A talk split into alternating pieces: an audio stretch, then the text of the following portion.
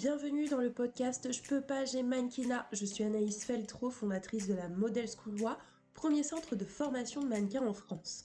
Ma mission est de démystifier et briser les idées reçues du milieu pour te permettre de mieux le comprendre et te lancer sereinement dans cet univers.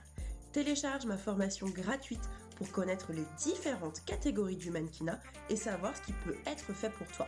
Tu trouveras le lien en description du podcast. Et maintenant, mets-toi en condition. C'est parti pour transformer ta vision. Hello Bienvenue sur notre nouvel épisode du podcast Je peux pas, j'ai mannequinat. C'est toujours Anaïs Feltro avec toi et je suis ravie de te retrouver pour ce nouvel épisode pense à laisser une note et aussi à laisser ton avis sur le contenu pour nous aider aussi du coup à produire du contenu qui te plaise et surtout qui puisse te servir. Dans l'épisode d'aujourd'hui, je vais te parler des agences de mannequins. Je ne sais pas si tu l'as déjà écouté et si c'est pas le cas, je te conseille vraiment de le faire. Euh, l'épisode 2 est l'interview de Sarah Martellina qui est bouqueuse au sein de l'agence DMG Paris. Donc euh, ça te donnera une idée déjà du fonctionnement des agences et de ce qu'elles attendent dans la globalité. Mais je voulais vraiment faire un épisode euh, dans lequel je puisse t'expliquer ce que les agences attendent quand tu postules. Ce qu'il faut savoir déjà, c'est que toute aventure dans le mannequinat débute par un casting. Ça peut être un casting euh, physique, donc tu te déplaces euh, pour qu'on puisse voir ton profil en, face à face. Ça peut être un casting digital, donc tu envoies ta candidature par le biais d'adresse mail ou de site internet. C'est notamment le cas pour les agences de mannequins.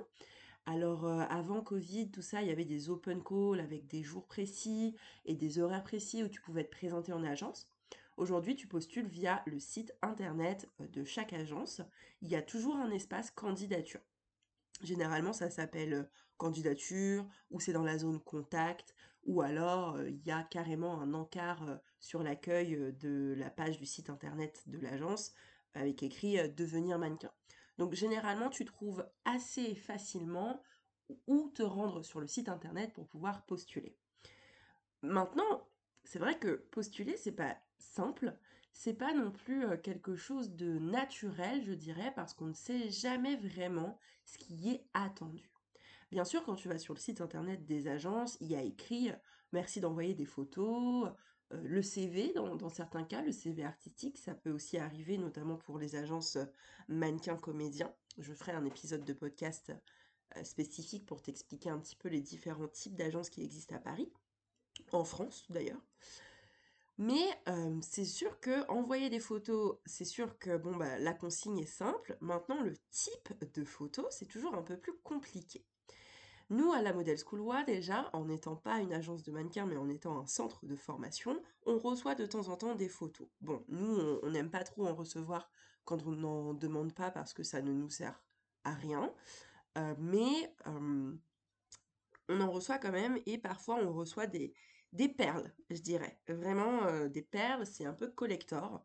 Euh, des photos sans visage, euh, des photos tout nues avec les parties intimes cachées à l'aide de, smiley. Tout ce genre de photos un petit peu particulières. Et là, je te donne des exemples véritables. Hein, c'est vraiment arrivé. Donc, à éviter, bien sûr, quand on postule en agence. Voilà ce qu'une agence attend de toi quand tu postules. Premièrement, des photos naturelles. Naturel, ça veut dire qu'on doit vraiment te voir tel que tu es. Il ne sert à rien de te surmaquiller pour une photo à envoyer à une agence de mannequin pour postuler. Fais des photos naturelles, des photos de type Pola. Alors les photos de type Pola, c'est des photos sur lesquelles tu es habillé de manière très très simple.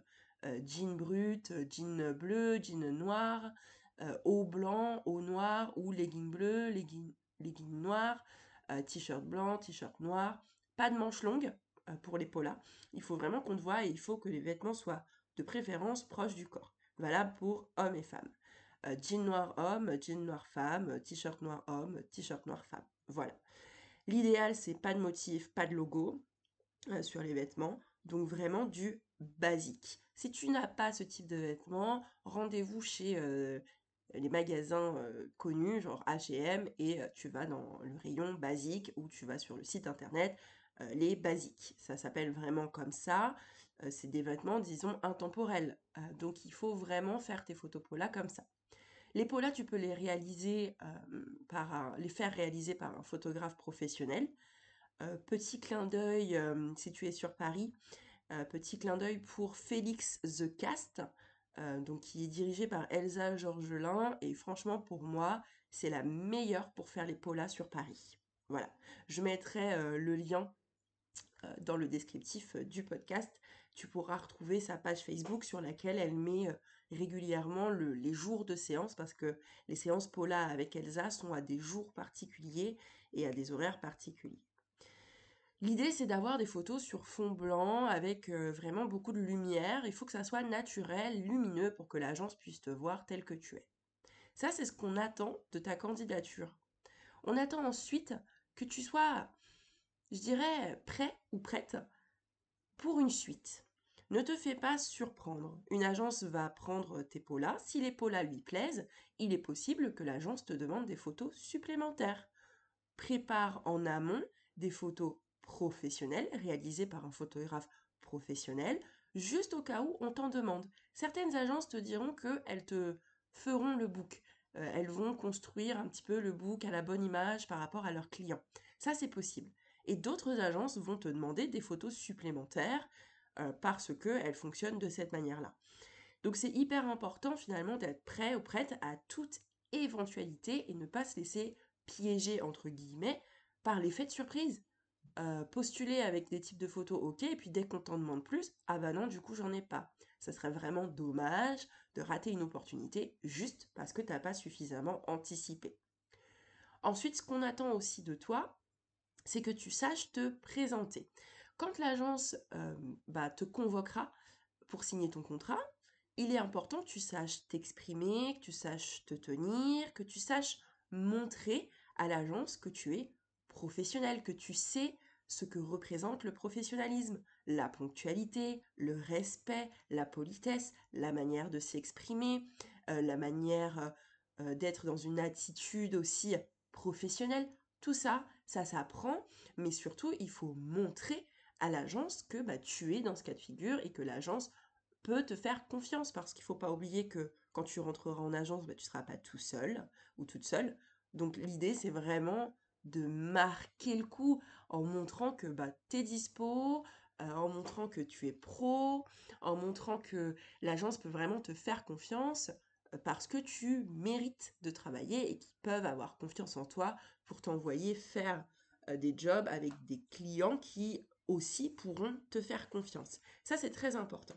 L'agence attend aussi du coup de toi que tu leur prouves qu'ils peuvent te faire confiance. Donc c'est vrai que c'est hyper important quand tu iras en job, euh, quand ton agence t'enverra en job, c'est hyper important d'avoir un comportement exemplaire avec le client. Parce que le client peut demander à l'agence de te rappeler pour une autre fois.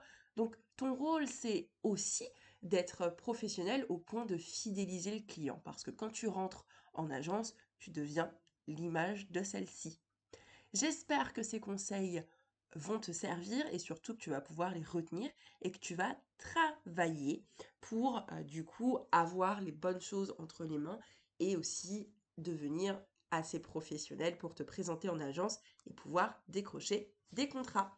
Je te dis à très vite et n'hésite pas à partager le podcast à toute personne qui en a besoin. Bye Yay J'espère que l'épisode t'a plu. N'hésite pas à t'abonner pour ne pas rater les prochains épisodes du podcast Je peux pas, j'ai mannequinat. C'était Anaïs Feltro. Je rends l'antenne.